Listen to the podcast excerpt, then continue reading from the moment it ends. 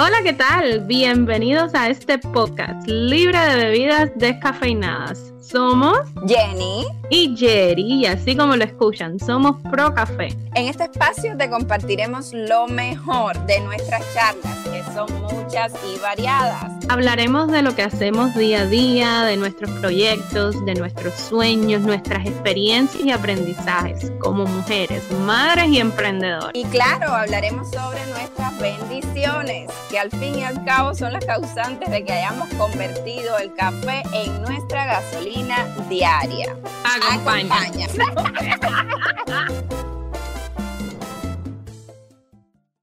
Hola Jerry, ¿cómo estás? Yellow. Yellow. Ella tiene cada, cada cosa para saludar. Ustedes no se imaginan todavía la cantidad de saludos que ella tiene reservado hay que saludar de diferentes maneras porque, you know, tú no tienes el mismo día que tienes hoy, lo tuviste ayer, eso hay que saludarte de manera diferente. No, definitivamente, definitivamente. No, eh, si, si, hablamos de días, no, tú, no el mismo día, pero si hablamos de noche, más o menos llevamos unas noches igualitas. Las mismas noches, eso sí. Anoche dormí con mi tesoro. Bien ah, abrazaditos, juntitos los dos. Podemos hacer una balada, pero imagínate tú. No, esas noches, esas noches, esas nochecitas. Esa, esa, mira, esas noches en que uno estaba soltera y uno decía, coño, qué rico sería dormir con alguien. O cuando uno empieza a salir con tu novio, con tu esposo ahora, como que, you know, así, abrazadito, juntito. Yo extraño esas noches donde yo dormía sola. Sola, sí. Necesito dormir sola. que nadie me moleste. Con toda la cama para mí. Ay, por Dios santo. Pero bueno, ¿de qué hablaremos hoy?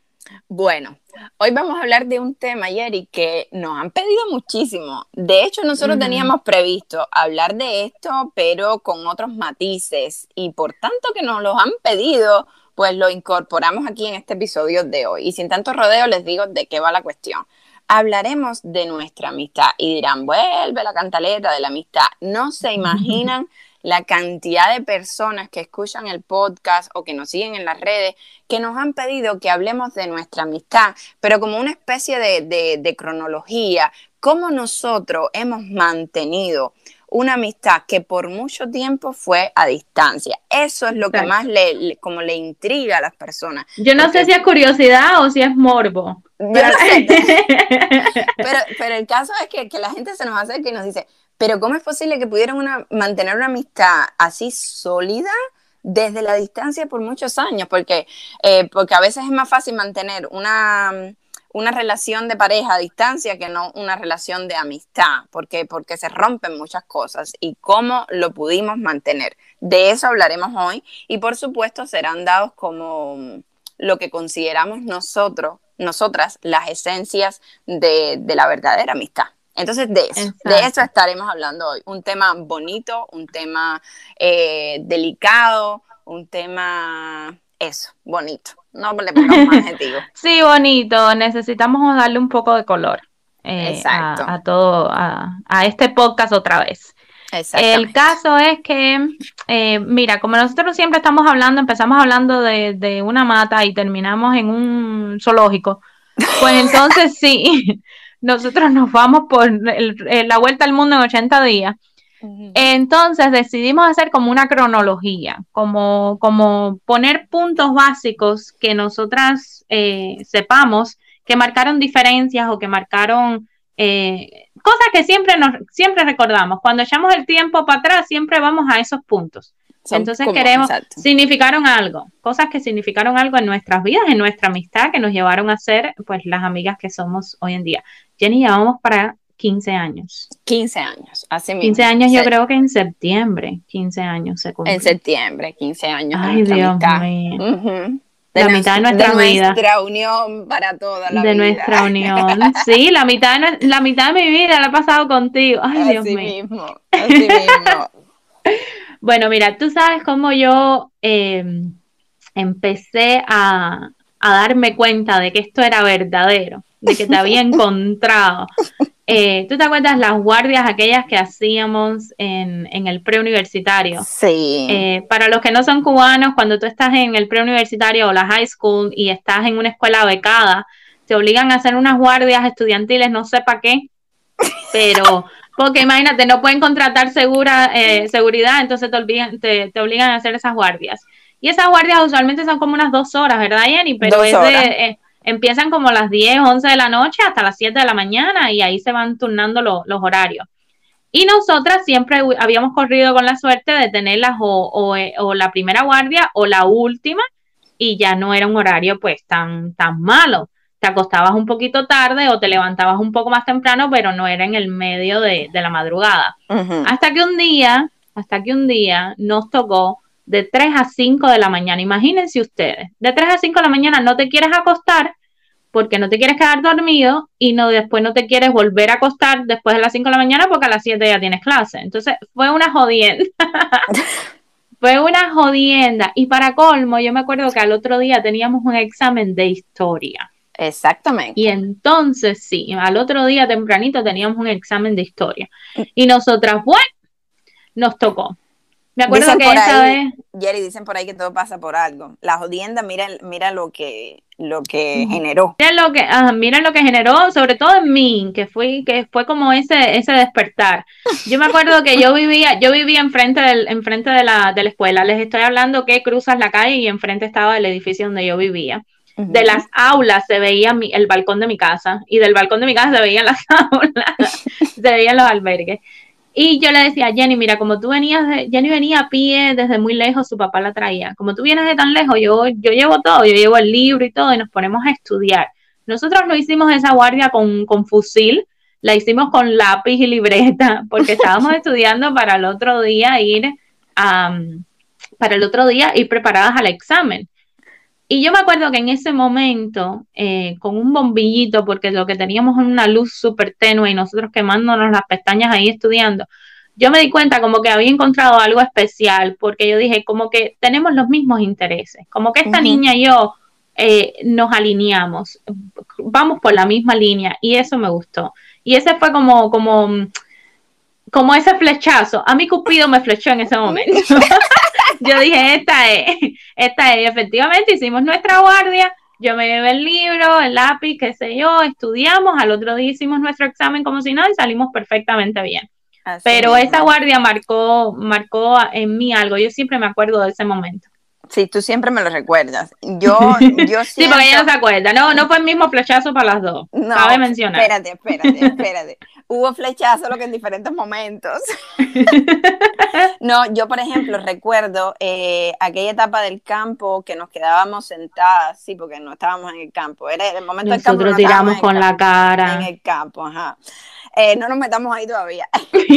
nos quedamos sentadas en aquellas aceras enormes que había en el preta, que daban frente con frente al edificio donde tú vivías y nosotros nos quedábamos ahí pegaditas a la cerca. Y conversábamos de muchísimas cosas ahí, nos cogían las horas y horas y horas en la mañana hablando de todo y estudiando también. Y, y, ese flechazo que tú tuviste en la guardia, yo lo tuve ahí, de todos los temas que tocamos. Y eh, pues yo sentí eso como que, uff, creo que la encontré, creo, creo que la encontré. Recuerdo que, que, decíamos, que decíamos que, que estábamos experimentando esa sensación de no tener que probar a la otra persona como para saber si es mi amiga de verdad o no. Yo no sé si tú te acuerdas de aquellas palabras, pero era esa sensación de, de, que nos conocimos ayer, pero sentíamos que nos conocíamos desde, de, vaya, que nacimos una al lado de la otra. Sí, fue una conexión muy bonita, que la sentimos las dos. Exactamente, exactamente. Pero mira, voy a pasar para un momento que fue, eh, wow, fue un momento, wow. sí, la despedida de Jerry en Cuba. Yerani se fue de Cuba un 27 de marzo. ¿Fue así o no, Jerry? 27 de marzo. Sí, 27 de marzo. Nosotros, eh, nosotros cuando decíamos que estábamos juntas para todo, era para todo, para ir al baño, para comer, para estudiar, para todo, para todo, para todo. Imagínense que a mí se me iba mi alma gemela, se venía para acá, para los Estados Unidos, y yo me quedaba sola. La despedida fue súper triste, súper, súper triste. Yo me fui para casa de Yeri desde la noche, y ni se iba en la madrugada, yo me fui para allá desde la noche, estuvimos todas aquellas horas compartiendo, y tú contándome todas tus incertidumbres, eh, tus miedos, tu nerviosismo, imagínense, de cambiar de país, no sabías lo que te ibas a enfrentar, bueno, lo típico cuando uno sale de Cuba. Y, recuerdo que tú te despedías de mí ya a punto de montar el carro que te llevaba para el aeropuerto. Y lo único que me decía Irani era llorando. Irani me decía, estudia mucho, Jenny, estudia mucho, estudia mucho. Esas palabras yo las tengo ahí. Y, y, nada, fue un momento muy triste. Y al otro día para la escuela, ay, aquello fue horroroso. Imagínense cómo yo estaba, que la profesora me dijo, vete para tu casa, recupérate, y ven mañana, porque yo no podía concentrarme en el aula, yo lo único que hacía era llorar, ay Dios mío, era como cuando, cuando uno tiene ese amor de adolescente y te peleas con él y te quedas llorando por semanas, ah, pues bueno, así me quedé yo, pero con eh, la partida de mi mejor amiga, ay, aquello fue un momento de verdad muy, muy duro, me río ahora, pero fue muy, muy triste, muy triste, la verdad. Yo me sentía como sola, como perdida, porque no completamente sola, yo tenía otras amistades, pero no era igual, no, no sentía lo mismo, estaba el vacío ahí. Yo creo que sentimos las dos lo mismo porque yo venía, yo cambiaba toda mi vida. Y, pero, pero de cierta manera, aunque tú te quedabas exactamente en el mismo lugar, eh, era diferente porque te faltaba yo. Exactamente. Eh, era mucha la impotencia, por lo menos lo que yo sentía, era mucha la impotencia de no hablar contigo, de no poder comunicarnos, de no poder, em, de no poder, de que me pase algo y no, no corra. Tú y yo hablamos todos los días, a veces de lo mismo, pero hablamos todos los días, necesitamos hablar casi todos los días. Cuando no hablamos un día es porque al otro día una se llama sí o sí. Así mismo. Entonces, y ni siquiera porque si no hablamos, no escribimos si no hablamos, nos escribimos, exactamente. Para que me den cuenta, sí, o nos mandamos un meme o nos mandamos algo, pero alguna conexión hay. No puede pasar un día sin que sepamos algo de la otra. Y fueron momentos muy difíciles porque a mí me estaba pasando de todo, porque yo cambié de país, yo cambié de escuela, yo cambié de ambiente, yo cambié de todo. Y me estaba pasando todo. Y entonces era como que eh, en el tiempo que yo vine de Cuba, todavía no había internet, las llamadas eran carísimas y, y era, se caían las llamadas constantemente. Y entonces nosotros nos comunicábamos por cartas. Y yo acumulaba todo y te escribía una carta, pero a ti te llegaba todo ese chisme al mes, si te pedía algún consejo o algo, yo tenía que resolver por mí misma porque yo sabía que en un mes era que me iba a llevar llegar tu respuesta. Y entonces era difícil. Y aún así nos mantuvimos en contacto. Aún así, increíble. Y recuerdo, Jerry, que tú me mandabas fotos, que por cierto, por cierto, tengo preparado algo que va a salir en las redes próximamente. Voy a sacar todos los recuerdos de esas fotos, esas fotos maravillosas que Jerry me mandaba. Hay una, Jerry, que tu hermano te tiró al lado de una taza de baño, y eso yo lo voy a poner. No, es que imagínate, imagínate, las típicas fotos del que llega, no ahora que hay redes sociales, del, del que llegaba antes, que era la foto en el Walmart, la foto en McDonald's, Así mismo, así mismo. Yo tengo muchísimas fotos tuyas ahí y muchas cartas. Gerani me mandaba las postales de Navidad y todo. Claro, me llegaban después de la Navidad, pero no importa, yo lo tengo todo guardado, yo lo tengo todo guardado. Le llegaban en Pascuas. Ay, qué cómico, qué cómico. Después mejoramos la comunicación porque cuando entré a la universidad, con el correo, eh, empezó aquello de, el internet en determinadas instituciones y más o menos nos podíamos comunicar mejor. Y también yo recuerdo ayer que cuando yo tuve eh, mi primer móvil, un cacharrito viejo lleno de teclas raras, tú pagabas un plan desde aquí que tú me podías mandar mensajes y yo responderte. ¿Tú te acuerdas de aquello? Exactamente. Y por lo menos era como que estábamos texteando. Exacto, exacto. Y yo recuerdo que Jerry me ponía las recargas y, yo le decía, Jerry, mira, para ahorrar dinero, yo te voy a escribir, pero a que era, eran los mensajes de texto que cuando ocupabas una cantidad de, de ¿cómo se llama esto? De líneas, de de caracteres. De, caracteres. Pues ya el mensaje ya no costaba nueve centavos, costaba el doble y así. Entonces yo le decía, Jerry, mira, yo voy a omitir la H, yo voy a omitir, y omitir una cantidad de letras. Y los mensajes eran una cosa para olvidarse de, de, la risa. Jerry me decía, si tú escribes así en la tesis te van a suspender.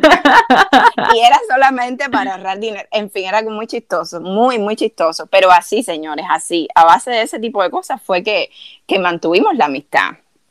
Yo creo que nosotras nos comunicamos hasta por código binario. Porque encontramos todas las maneras habidas y por haber. Eh, sí, teníamos una. una eh, la cuestión era comunicarnos. Así mismo, así mismo. Y rompimos montes y ciudades para, para. Cruzamos montes y ciudades para hacerlo. Sí, fue, fue, Fue chistoso. fue ahora, visto desde la distancia, chistoso. Sí, no, claro, claro. Y nada, todo mejoró, exacto. Cuando tú entraste en la universidad ya tenías correo, yo también estaba en la universidad, yo te respondía, a veces se me pasaba, tú me volvías a, a, mandar otro correíto y yo te respondía. pero, pero sí, siempre hubo esa, siempre hubo esa tranquilidad de que la otra estaba del otro lado. Es como que, como que siempre hubo la certeza de que no estábamos hablando solas. Y yo creo que eso, eso es base para, para mantener una amistad, sobre todo si es a distancia. Exacto, nunca perdimos la necesidad de estar en contacto. Cuando tú pierdes esa necesidad de saber de la otra persona, ya, se, acabó la amistad. Exacto. Y también cuando tiene, eh, porque muchas personas tienen la necesidad de mantenerse en contacto con alguien, pero, eh, pero a veces dudas de la existencia de esa otra persona del otro lado. ¿Sí, me entiendes? Tiene que ser de, ese compromiso, sí. Tiene que, estar segura de que eso. yo sabía que, que, que si yo mandaba un email, que si yo mandaba una carta, que si yo llamaba, ella iba a estar ahí. ¿Y qué fue lo que pasó cuando llegaste a Cuba? Bueno, cuando llegué a Cuba, imagínate, el choque de, después de tres años y medio, yo vivía en Chicago, yo no vivía en Miami, donde siempre hay cubaneo. Yo vivía, yo me fui completamente eh, alejada de, de, cualquier tipo de cubano y de cultura cubana y, de todo lo cubano. A empezar a una high school donde me tuve que eh, amarrar a las costumbres de, de, los gringos y de la gente de aquí. El latino, el, el, latino hermano más conocido era un mexicano, que es completamente distinto a los cubanos también. Eso era lo más cercano que yo tenía a mi español, a mi, a mi cultura. Entonces, cuando yo regreso a Cuba después de tres años y medio, estando en Miami, regresando a Miami después de tanto tiempo, yo me sentía como que, wow. a mí me daba, imagínate, estando en Miami, a mí me daba como que, coño, ¿verdad que yo soy de aquí? Yo soy de, esta gente. Y regresé a Cuba y fue un choque tremendo, porque era como que todo me asustaba, todo lo encontraba raro, todo, eh, eh, fue un choque bastante, bastante fuerte. Y, y cuando yo regreso y te veo a ti y empiezo a hablar contigo, yo sentí como si yo me hubiese ido ayer. Te lo juro que fue como que no, no hubo, eh, no, como que no, no había pasado el tiempo. Estábamos todavía en la misma sintonía y para mí fue una tranquilidad, porque yo regresé de ese primer viaje un poquito triste, como todos. Todos nos vamos a Cuba, sobre todo el primer viaje. Ya después, si, si vas viajando más, te, eh, sabes a lo que vas, ¿entiendes? Como que ya sabes las dos realidades y te metes en ese canal. Pero ese primer viaje, después de tú haber salido y después de, mm, eh, de haber visto otras cosas por primera vez, ese primer viaje un poquito eh, te trauma un poquito. Y yo regresé de Cuba más que nada con, con tristeza, con tristeza de, de ver cómo todo seguía igual o peor pero lo que sí me daba ese como que calorcito en el corazón eh, era que saber que, que, no, que lo nuestro era verdadero, mi amor. que estábamos para toda la vida. que el contrato seguía vigente. Seguía vigente. No, yo tenía el mismo miedo, porque cuando uno eh, visita a las personas que van de visita, valga la redundancia, a Cuba, uno, uno siente cierta lejanía, cierta distancia, no sé, hay ese sentimiento a veces. Y yo tenía miedo de que eso pasara cuando Jerry llegara de visita a Cuba, y no, y no, fue todo lo contrario. Y yo también me quedé como que, wow, wow. Fíjate que mi, mi mamá y mi papá era como que estaban ahí para reafirmármelo cuando fueron a ver a Jerry, cuando conversaron con Jerry, y, ellos siempre estuvieron ahí reafirmándome lo mismo que yo sentía. Que, o sea, no lo veía yo solamente, que bastaba con verlo yo, ¿no? Pero no era yo la única que lo veía, la única que lo sentía. Mis padres estaban ahí y me decían, esa es tu amiga de verdad. Así sabes cómo hablan mis padres. Esa es tu amiga de verdad. Bueno, es que ellos nunca me han dicho que soy tu amiga. Ellos, esa es tu hermana. ellos siempre, y ellos a mí me dicen hija mía, hija nuestra, hija mía. Siempre. Así es, así es. Siempre, siempre. Y mi hermana que está loca por conocer también a su otro sobrino. Ajá, así mismo es, así mismo es. Entonces, eh, eh, dentro de todo ese caos que se vivió, yo fui la primera vez a Cuba con mi hermano y los dos vivimos nuestra, nuestras experiencias. Y dentro de todo eso, yo, yo regresé con, con, con ese calorcito de que, de que no, de aquí a, a partir de ahora todo va a ser mejor, todo va a ser más fácil. ¿Por qué? Porque ya como que pasamos esa prueba. Así fue. Entonces fue, fue, fue más fácil porque, porque era como que intensificamos la comunicación. Exactamente. A partir de ahí como que nos probamos más. Y mira, cosas se rompieron en Cuba, porque yo regresé a Cuba. ¿Tú te acuerdas que yo regresé a Cuba? Yo lo que quería era la calle. Yo me la pasaba en la calle caminando porque yo quería saludar a todo el mundo. Y me di cuenta que no todo el mundo quería saludarme. sí, es verdad. Uno se da cuenta que porque uno regresa con mucha añoranza y uno regresa con ganas de saludar a todo el que uno conocía en el pueblo y mucha gente no me reconocía, mucha gente le importó tres pitos, mucha gente no sentía ese mm, ese mismo cariño que yo, you know, de, ver a alguien conocido, esa misma añoranza. Y con todo eso uno regresa. Uno regresa como que bájale dos a la intensidad que no todo el mundo quiere. quiere lo mismo. no todo el mundo, exactamente, no todo el mundo te estaba esperando y no todo el mundo tiene por qué you know, alegrarse de verte. Pero, pero el hecho de que tú lo hayas hecho y no solo eso, que, que, you know, que, yo haya comprobado que nuestra amistad seguía intacta, fue para mí la fresita del, la cereza del pastel. Del pastel, sí, exactamente. Y después que yo regreso, pues ella sigue en su universidad, yo también sigo en la mía, nos comunicamos mucho más por internet y llamadas y todo, y llega la graduación de Jenny la graduación de Jenny, ella, mientras ella vivió todo el estrés, yo viví toda la alegría que lleva una graduación. Yo viví la mejor en parte, porque yo no estudié ni un coño para esa tesis, pero yo vivía la ilusión. Yo le decía a todo el mundo, imagínate, yo trabajando, yo le decía a los gringos, no, porque mi mejor amiga, que esto, que no sé qué más, a cualquier letrado que yo veía por ahí, yo le decía, tú no sabes más español que mi mejor amiga. mi mejor amiga se está grabando en letras y yo con un orgullo y con una cosa, yo se lo decía a todo el mundo, para mí eso fue un momento... Eh, un momento muy bonito. Yo, yo lo viví como mío y yo me alegré muchísimo por, por ese logro. ¿No? Y yo recuerdo, eh, para los que no saben, eh, yo estaba haciendo una tesis que tenía un tema poco conocido en Cuba, que no se había estudiado, era muy novedoso y la bibliografía estaba al otro lado del mundo, estaba por España. Y Gerani, desde aquí en los Estados Unidos, me buscó toda la bibliografía necesaria, la mandó a pedir a España, le llegó a los Estados Unidos, de Estados Unidos la mandó con un conocido para Cuba.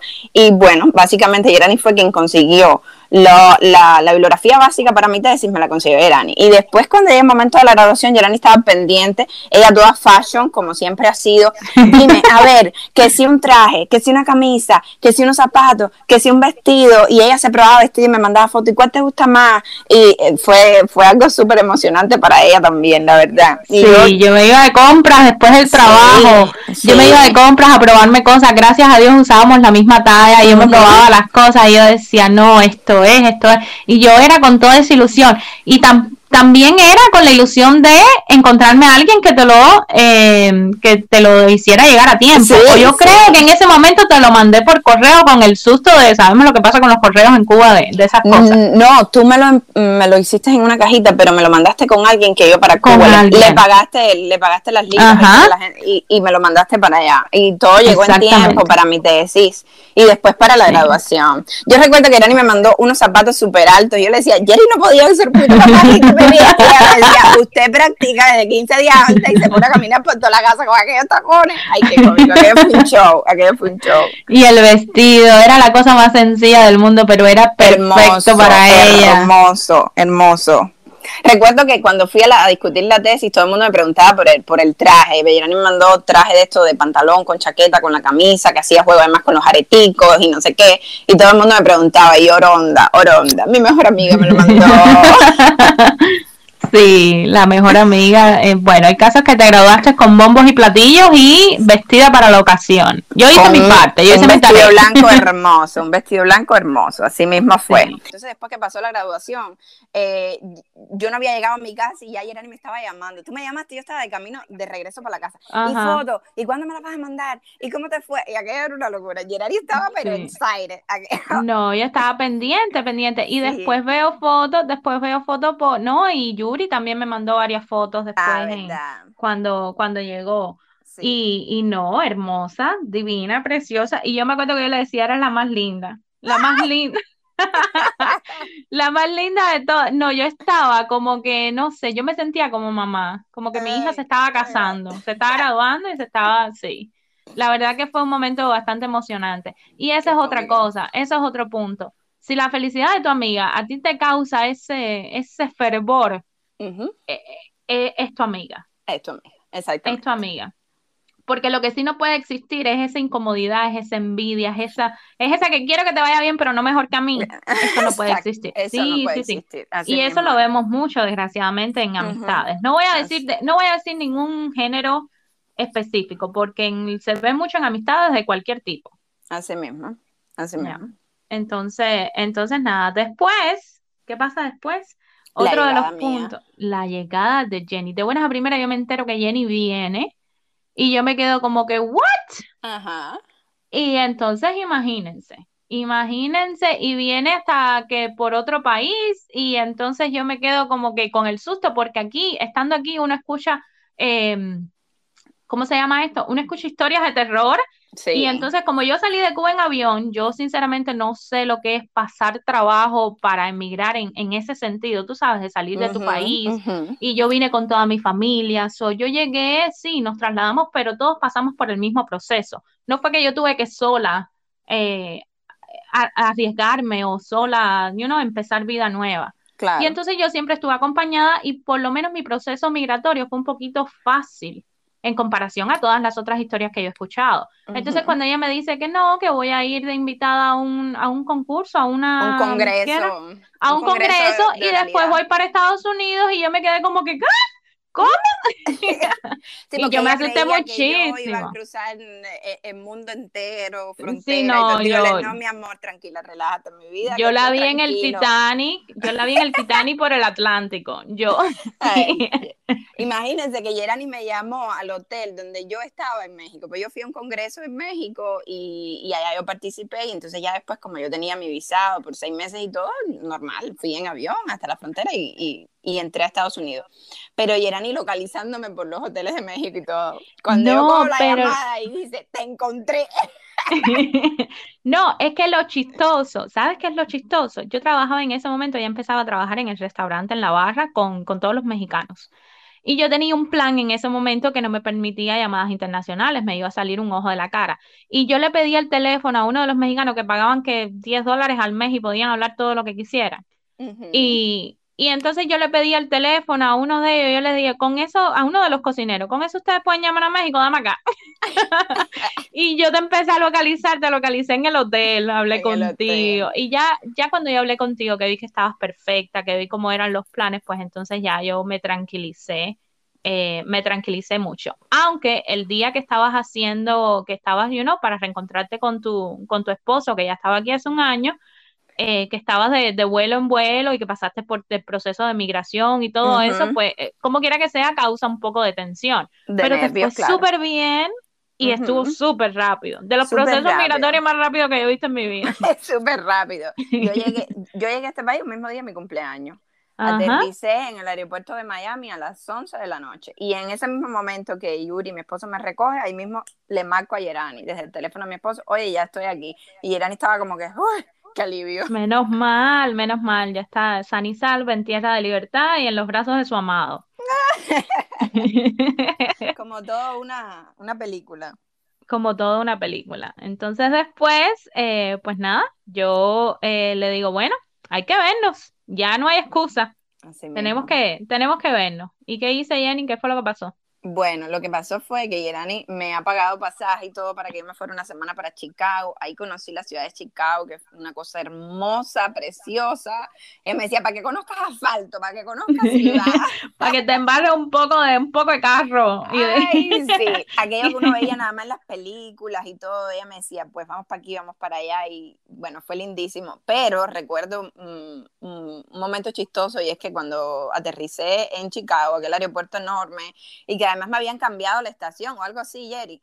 Y, que no, no nos encontrábamos. O sea, no nos encontramos y Jerry tuvo que empezar a comunicarse desde afuera para ver cómo yo desde adentro podía llegar al éxito. Ay, aquello fue chistosísimo. Hasta que por fin nos encontramos, pero mira, es que lo de nosotros, lo de nosotros es película. A nosotros nos han puesto trabas y trabas y trabas para probarnos.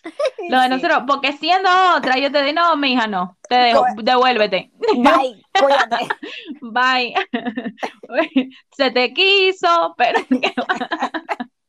Mira, lo que pasa es que yo llego a los O'Hare y el O'Hare, tú sabes, súper grande, eh, uno de los aeropuertos más grandes y con más tráfico de, Estados Unidos, pero también estaba en construcción. Y eh, casualmente, por el gate por el que tú venías lo habían cerrado de la parte de adentro. Entonces el avión, al avión lo desviaron para otro gate pero eso pasó a último momento y entonces ahí estábamos perdidas las dos, ella fuera, bueno, ella de la parte de, del, del, otro lado, adentro del aeropuerto, pero del otro lado y yo del lado de ya irnos para la casa, del lado de la calle. Y yo perdida, y yo diciendo, pero es que mira, y ella me decía, pero es que todo se parece, y yo no veo nada. Aquí hay muchas, hay demasiadas señales. Y yo le decía, pues te quejas en Cuba que pones porque no hay señales. Entonces aquí hay demasiadas. Y ella confundía, y yo le entiendo, pues yo me he perdido en aeropuertos aquí en el primer mundo, y es horrible porque todo se parece, todas las salidas son iguales, todos los carteles también. Hasta que finalmente, eso fue como una película, la veo yo a ella por una escalera de estas eléctricas, y fue como que fue como que ustedes no han visto la película de Richard Gere con eh, que sea con Jennifer López se llama eh, Show We Dance. bueno cuando él sube todo galán por esa escalera. Sí cuando él sube todo galán por esa escalera lo único que te faltaba era la flor en la mano. Porque, porque yo te veía así yo te veía y bueno ahí nos abrazamos lloramos eh, qué sé yo, amamos nuestro show, nos pedimos matrimonio, eh, todo, hubo besos, hubo mocos, hubo de todo, hasta que ya llegamos al carro. Yo el otro día estaba viendo la foto que nos tomamos en el carro, como que ya, ya, la tengo. Creo que viniste por mi cumpleaños, ¿no? Por tu cumpleaños. Exacto. Pasamos mi cumpleaños, caminamos Chicago. Ella tuvo fuegos artificiales y todo. En Chicago, cuando empieza el verano, empiezan a, tirar fuegos en artificiales. El Navy Pier. En el Navy Pier. So, a ella las recibieron con bombos y platillos. Todo le salió perfecto. Y nada, pasamos una semanita a las dos de lo más, de lo más chévere. Conociste a David, tanto que te había hablado de él. Conociste a Luna. Conocí a Luna, que me ha caído arriba y yo por poco me muero. Ajá, el potro, imagínate.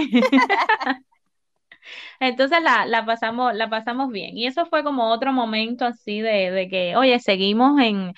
Les quiero contar que después de ese primer viaje a Cuba pasaron años. Después, después yo fui otra vez a Cuba, pasó lo mismo, y después fue que ella vino para acá, para Estados Unidos. O pasaron varios años después hasta que finalmente nos encontramos. Exactamente. Y después llegó, después llegó la boda. Pero antes de la boda, antes de la boda pasó otra cosa. Espérate, ¿qué pasó? Mi vida, el compromiso. Ay, espérate, yo el compromiso. Sí, claro, porque claro, antes de la boda hay compromiso. antes de la boda hay compromiso. Ay, no, espérense, espérense, porque ahí tengo un tremendo cuento. Estoy yo durmiendo eh, yo todavía vivía en Miami, sí. Estoy yo durmiendo, 12 de la noche, y de momento me suena el teléfono y era Yerani. Yo me morí, 12 de la noche, Yerani llamándome. Y cuando coge el teléfono, Yerani ahoga en llanto. Yo dije, ay, Dios mío, esta muchacha, ¿qué, ¿qué, le pasó? ¿En qué barrio se metió? No sé, yo estaba ahí asustada. Y de momento era Yerani de un baño, de un baño público, diciendo, Jenny, me acaban de pedir matrimonio. Yerani no podía ni hablar. Y yo, ¿qué cosa? Que me acabo de comprometer, estoy mirando ahora mismo el anillo y era ni estaba que no podía venir. Ay, Dios mío, aquello fue un show. Y me encanta. Mi vida. Me encanta tu caracterización porque yo sueno así de horrible cuando estoy llorando. No es juego. No, lo estoy diciendo real, real, real. Yo soy un desastre cuando lloro. A mí no me gusta llorar en público porque se pierde todo el glamour. Pues sí, pero, a esa hora y me llamó para decirme que le habían pedido matrimonio, que fue un, un evento súper lindo, porque me fue, por supuesto, sorpresa, como debe ser. Y ella sí, ella enseguida que le pusieron aquel anillo, ella soltó al futuro novio y se fue para el baño a llamar a la mejor amiga, me acaban de poner el anillo. Sí, no, yo me pasé esa noche entera mirando el anillo. Tú sabes, con esa, con esa ilusión y con esa cosa. Y por supuesto, tú tenías que ser de las primeras personas, porque mi familia y la familia de él estaban en ese momento, pero faltabas tú. Exacto. Entonces, y ni tú sabías tampoco que él me iba a pedir Nada, nada. Entonces, entonces nada, yo dije, tengo que llamar a Jenny y, y sí, la asusté, la, la, asusté por la hora y por el llanto, pero al final terminamos llorando las dos, chupando moco y felices. Así mismo, qué cosa, caballero. pobre Yuri, pobre Yuri, que que se tenía que aguantar eso. Menos mal que te cogí durmiendo y no en otra, no, en otra historia no me contestas el teléfono. Exactamente, exactamente. next, next, next. Próximo tema. Y después viene la boda. Después vino mi boda, que, que tú, por supuesto, fuiste la, la dama de honor. Y, y, la boda, después de todo ese estrés y toda esa cosa, salió a pedir de boca porque a mí, a mí me encantó mi boda y la pasamos súper bien. Y si hay algo que la gente me recuerda todo el tiempo que se llevó de mi boda fue el discurso de mi mejor amiga, porque ella me hizo un discurso que ahí otra vez, a llorar y yo, maldita sea, yo no puedo llorar después de tantas horas de maquillaje, que me faltan las fotos todavía de Jenny Lady, pero yo ahí haciendo mil muecas y llorando y, a todos, a todos les llegó ese discurso. fueron momenticos que, que de verdad marcaron la diferencia. Y yo tengo fotos que por cierto me las regaló Yuri, el Yuri Bamba, su esposo querido, que fue el fotógrafo de la boda y él se encargó de fotografiar cada emoción, cada sentimiento, cada, eh, cada expresión y, esos son recuerdos que voy a, guardar durante toda la vida, porque de eso se trataba. De eso se eh, trataba. Más allá de fotos hermosas que las tengo, de fotos artísticas y todo, eh, yo tengo fotos de la ceremonia que son mis preferidas porque es eso, es esa alegría, esa emoción, esa, esa sabrosura, ese todo el mundo bailando, esa, no sé, fue una boda muy bonita muy bonita. Y no fue porque haya sido la mía, fue una boda muy bonita. No, pero es que estuvo muy linda, estuvo muy linda, porque la logística estuvo bien, los preparativos y, la decoración, todo muy lindo, pero, pero se vivió, era, eh, eh, vivió la emoción por parte de ustedes y por parte de los invitados. Estuvo todo muy lindo, la verdad. Sí, la verdad que, sí, había mucho ambiente, fue un, fue mm. Exacto, exactamente. Un y bueno, Después de la boda, después de la risa viene el llanto. Así mismo. literal, literal. Te llamo yo a los meses de, casarme y te llamo con qué noticia ayer. Con que estabas embarazada. Bueno, primero me llamaste porque te faltaba el periodo y te habías hecho desde embarazo y daban negativo, pero igual estabas asustada. Hasta que finalmente sí, dio positivo. Eh, Yerani fue al médico y cuando sale del médico me llama, por supuesto, va en llanto iba directo para la farmacia a comprarse las prenatales, porque fíjense lo que es el amor de, el amor de la madre, que eso es inmediatamente que sabes que estás embarazada, vas a comprarte tus prenatales y a mira, Sí, mira, mira. Yo quiero hacer, yo quiero hacer esa historia porque yo me acuerdo de si me muero de la risa, porque yo estaba ahogada en llanto y yo estaba súper asustada, tú también dándome toda la calma posible, pero tú también asustadísima. Era el primer hijo de nosotras dos, la primera vez que pasábamos por esto. Exactamente. Y, y entonces por, e, por este susto y por esta realidad. Y entonces ella me dice, pero Yero, no manejes así, ¿cómo estás? ¿Dónde estás? ¿Dónde estás metida? Parquéate por algún lugar. Yo estoy en la farmacia comprándome las prenatales. y ella se murió de la risa en ese momento. Porque sí, dentro de todo mi miedo, de toda mi locura, pues ya yo sabía que como mamá, lo primero que tenía que hacer era eso. Así mismo. Ya yo estaba aceptando mi realidad. Eh, ¿Por qué lloraba? Porque definitivamente no lo esperaba. Yo hacía unos cuatro meses que me había casado nada más. Y estaba muy asustada. Yo siempre digo que de todas las reacciones, la peor fue la mía. De todas las reacciones a la noticia del embarazo, la peor fue la mía. Suele pasar, suele pasar. Casi exactamente al año viene la noticia tuya. Así mismo, así mismo. Viene la noticia tuya mi esposo y yo lo llevamos buscando como por dos o tres meses y, y nada, y fíjense, fíjense si la noticia impacta, que mi esposo y yo lo estábamos buscando. Y cuando se dio, a mí también me pasó lo mismo. Me puse a llorar, las hormonas me volvieron loca, pasé tres meses que me quería morir. O sea, eso fue horrible, horrible. Exactamente. no, pero lo chistoso es... Ya después era un globo flotando. Después lo chistoso fue que sí, tú lo estabas buscando, pero que se pasaron que dos meses probando y cuando uno, a veces cuando uno lo busca es cuando menos pasa porque está ese estrés, está esa presión, como quiera que sea. Y, y, a mí me da risa porque decía, tú verás que yo no voy a poder tener hijos. Ya ella pensaba que ella no, ella no era fértil, que el marido era estéril, que sí, ya era una, una cosa. una cosa y lo que con, dos, meses, nada más. Y nada, hasta que, ¡boom! Sí, hasta que, hasta que finalmente me llegó esa fotito y yo como que, ay, qué alegría. Alegría porque, alegría porque es mi sobrino y alegría porque ibas a estar tan jodida como yo Sí, yo sé, yo sabía que era por eso también. Porque sí, sí hay que compartir las alegrías, hay que compartir el, la parte jodida también. También, así mismo. Y ha, sido, y ha sido bonito, porque mira, tú transitaste ese camino, te tocó la parte jodida a ti, la de transitarlo primero. Sí, lo primero, exacto.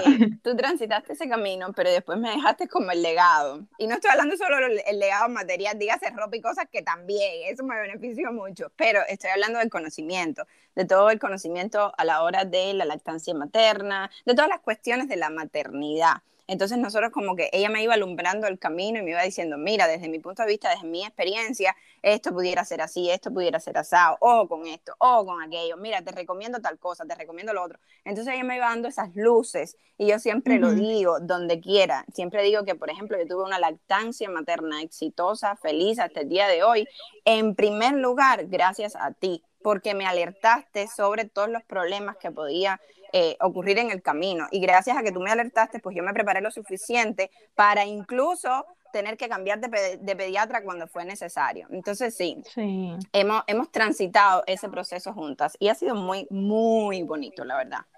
Ha sido muy bonito, ha sido una... Eh, cuando, cuando ya las dos eh, fuimos mamás, que empezamos como en otra etapa de nuestras vidas, que ya no éramos, es bonito ver cómo hemos crecido juntas. Éramos unas niñas de 15 años, después, tú sabes, empezamos vida con, con nuestros esposos y después familia y, y ahora estamos empezando otra cosa también. Es como que hemos crecido, nuestra amistad y nuestra amistad se ha acomodado a, a ese crecimiento. Porque, señores, la vida es muy agitada y cuando uno crece es inevitable irte por caminos diferentes, pero, pero nosotros hemos incorporado nuestra amistad a lo que sea que está pasando en nuestras vidas. Y es, es muy bonito, es muy bonito ver eso. Y, y, pasa poco, pasa poco, por la experiencia. pero se nota, Jenny, porque la gente nos, nos lo dice. se nota. Sí, sí, así mismo, así mismo es. La gente le intriga, es lo que tú decías, no sé si es por intriga o por lo que sea, pero, pero la gente dice, ¿cómo lo han logrado? ¿Cómo lo han logrado?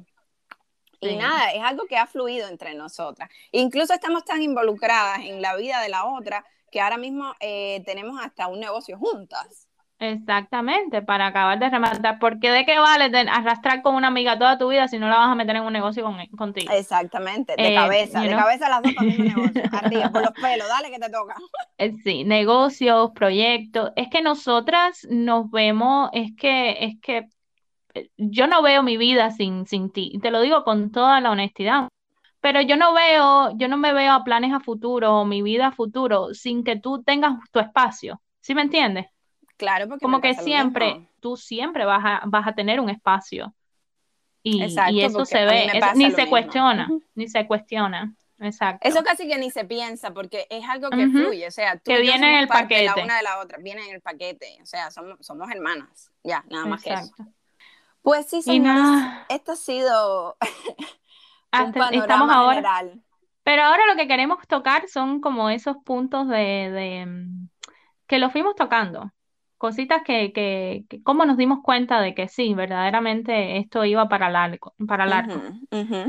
Cuando tú quieres que tu amiga se supere, cuando tú quieres que, que tu amiga, eh, que a tu amiga le vaya bien, em, eh, se siente muy bonito por las dos partes, se siente muy bonito por tu parte, pues te sientes muy orgullosa, y me imagino que por el otro lado también se siente bonito. Exactamente, exactamente. En una amistad tiene que haber muchas cosas, pero tiene que haber algo que se llama incondicionalidad.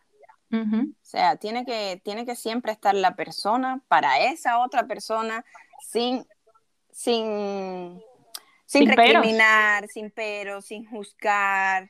Exactamente, sin peros. Tiene que haber absoluta incondicionalidad, que incluso la distancia no pueda eh, mellar eso.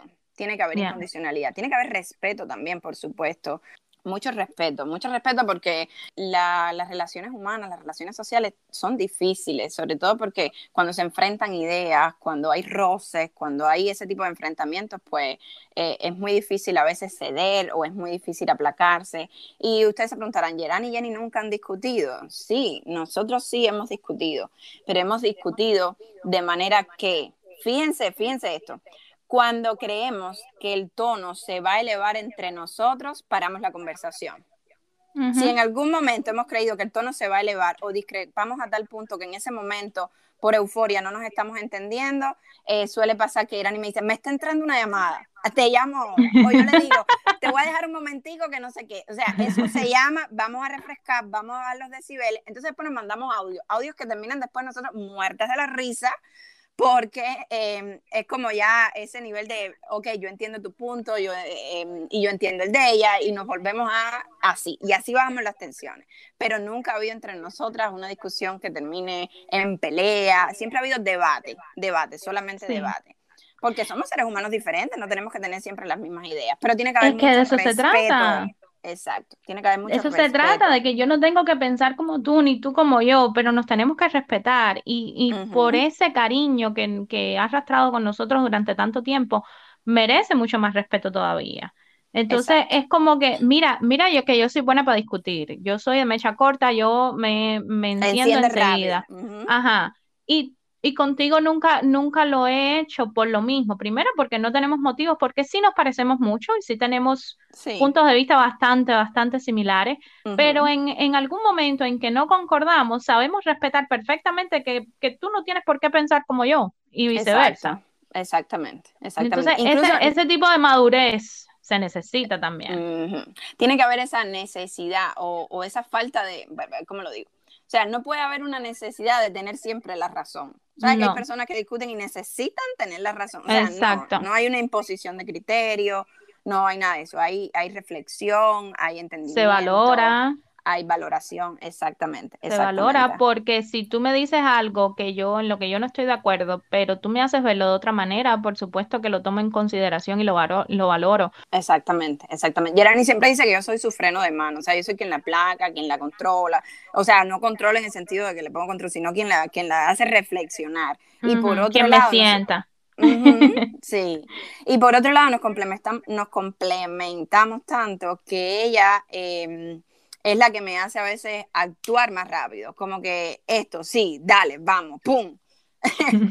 Exacto, cuando yo tengo mis dudas entre esto, aquello, lo otro, no sé qué, o sea, yo la placo, yo la, yo, yo la agarro por la espalda y digo, un momentico, échate para acá, y ella me da el empujoncito cuando a mí me hace falta, o sea, nos complementamos pero a la perfección. Exactamente, exactamente. Otra cosa, si tú no puedes aprender de tu mejor amiga, entonces no es tu mejor amiga. Exacto. Y eso se lleva a cualquier plano a cualquier plano. Lo mismo de maternidad. Mira, he aprendido de mis cosas de maternidad porque yo que sepa más que ella, es que transité primero y tuve la experiencia de por lo menos enseñarle a ella dónde buscar. Porque yo nunca te dije, haz esto, haz lo otro. Yo te dije, mira, busca aquí, busca allá. Y ella nunca me impone nada, ella nunca me critica, pero ella simplemente me pone su ejemplo y me pone las cosas que tengo que leer, que tengo que buscar para saber de verdad eh, cómo actuar. Y eso, ese tipo de enseñanza, más allá de no, que esta se cree que se lo sabe todo, que no sé, que no sé qué más, eso nunca ha pasado por mi mente. Nunca, ha pasado. Porque nunca he visto ni, nunca, nunca ha existido ni esa pizca de, de, envidia, de ay, ¿por qué tienes esto tú y yo no? Entonces, cuando uno, cuando uno siente esa incomodidad por la felicidad de la otra persona, ya eso es red flag.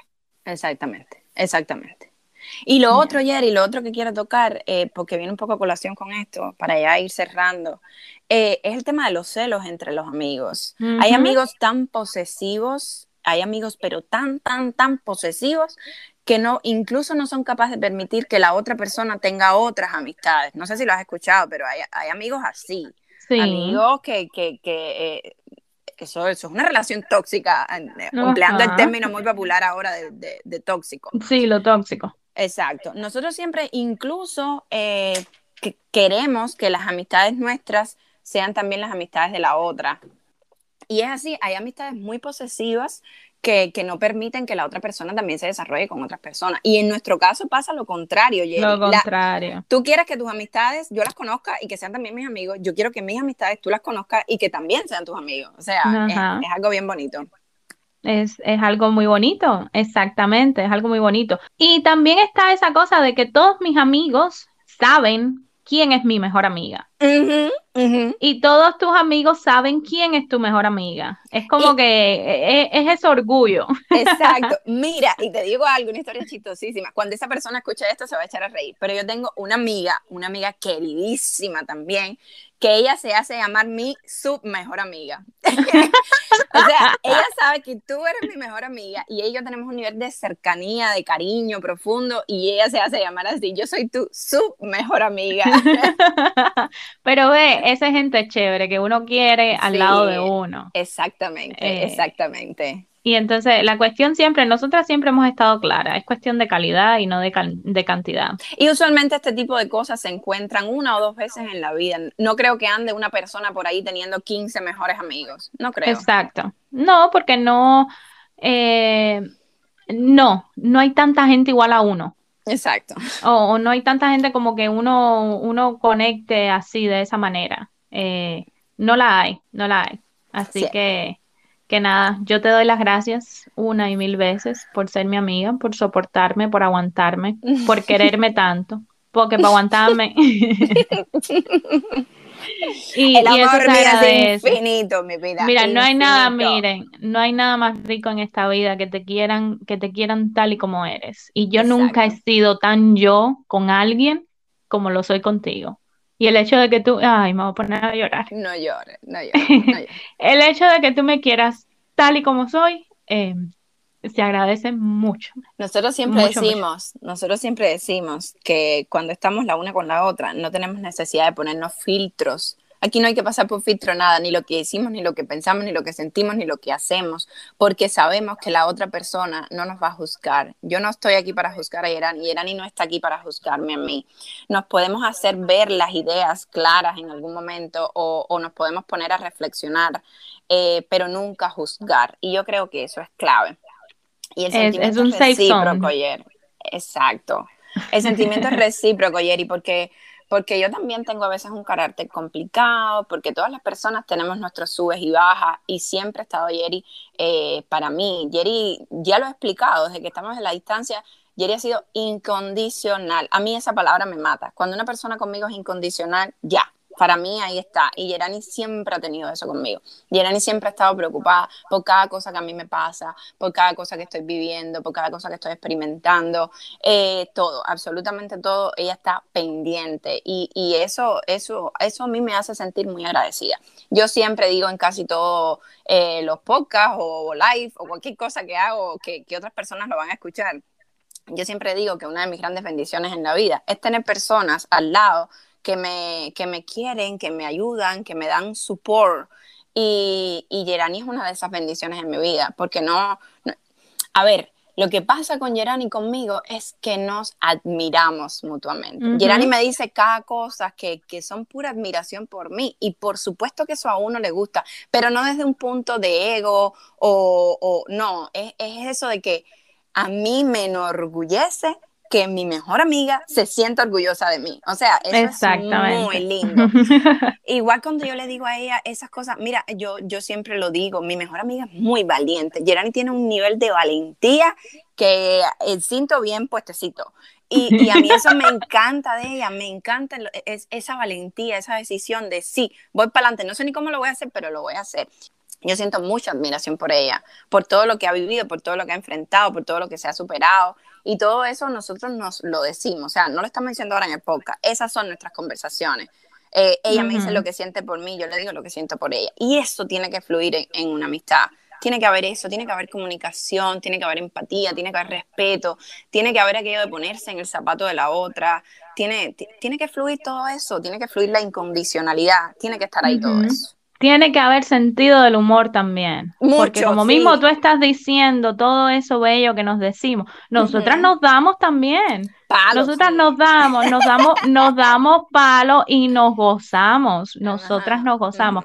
Tiene que haber eso. Cuando hay esa confianza, tiene que haber eso también. Porque no es un elogio constantemente, es una cosa de que yo te puedo decir exactamente lo que me dé la gana eh, con todo el respeto del mundo, pero, pero lo que me dé la gana y tú lo vas a aceptar y, y, llegar a ese punto es muy rico. Exactamente. Es muy rico. Aportarse esas cosas es muy rico. Aportarse pendejadas que en este caso soy yo la que más aporta, lo hago por esa risa, esas cosas, eh, es, em, es muy bonito, señores. Traten de tener, de encontrar algo eh, parecido con, con, alguien, se siente muy bien. Nunca te vas a sentir sola en la vida mientras tengas a esa persona. Así mismo. Nunca te vas a sentir sola en la vida porque, porque sabes que alguien te va a acompañar en, en cualquier momento de tu vida. Y, y eso, esa, esa sensación de seguridad es, es, muy, es muy chévere. Es, muy, gratificante, es muy gratificante. Siempre estamos tratando de aprender una de la otra, de instruirnos, de, de, tener más cosas en común. Y eso alimenta una amistad también. Eso alimenta cualquier relación. Exacto, exacto. Es que, es que es una plantica, tienes que regarla. todo, todo, tipo de relaciones humanas, tú tienes que regarla. Pues si no, no crece y no se desarrolla. Es lo mismo, es exactamente igual. Exactamente. Eh, son cosas tan estúpidas como que yo veo un meme y yo la primera que se lo mando es a Jenny porque yo, esto lo tiene que ver ella. Sí, este tipo de conocimiento ella lo tiene que tener. Y ella ve cualquier cosa, cualquier libro, cualquier cosa y ella me lo manda a mí también. Yo veo cualquier cosa de maternidad y se lo, son cosas así. Es es como que nuestro primer pensamiento en muchas cosas de la vida es mi mejor amiga. O sea, es lo primero que me viene a la mente. Creo que nos hacía falta este episodio a las dos, más que nada gratificante recordar todas estas cosas bonitas y, nada, y seguir, seguir cultivando, seguir cultivando éxito, mami. Mami, de aquí para el cielo, mami. Si es mi copia obligado. Obligado. ya, ven las estupideces con las que ella tiene que bueno, bueno ahora que exactamente, nos vemos. Eh, Gracias por escucharnos, cafeteros por caseros, por caseros cafeteros. Muchas gracias a todos los que nos escuchan, a los que nos piden temas, a los que están ahí pendientes los miércoles, a los que nos han preguntado qué pasó con los episodios anteriores porque tuvimos un receso y ya aquí estamos de vuelta y nada, gracias por estar ahí. Gracias Jerry, gracias a ti mi vida. Gracias a ti mi corazón. Un beso grande. Bye.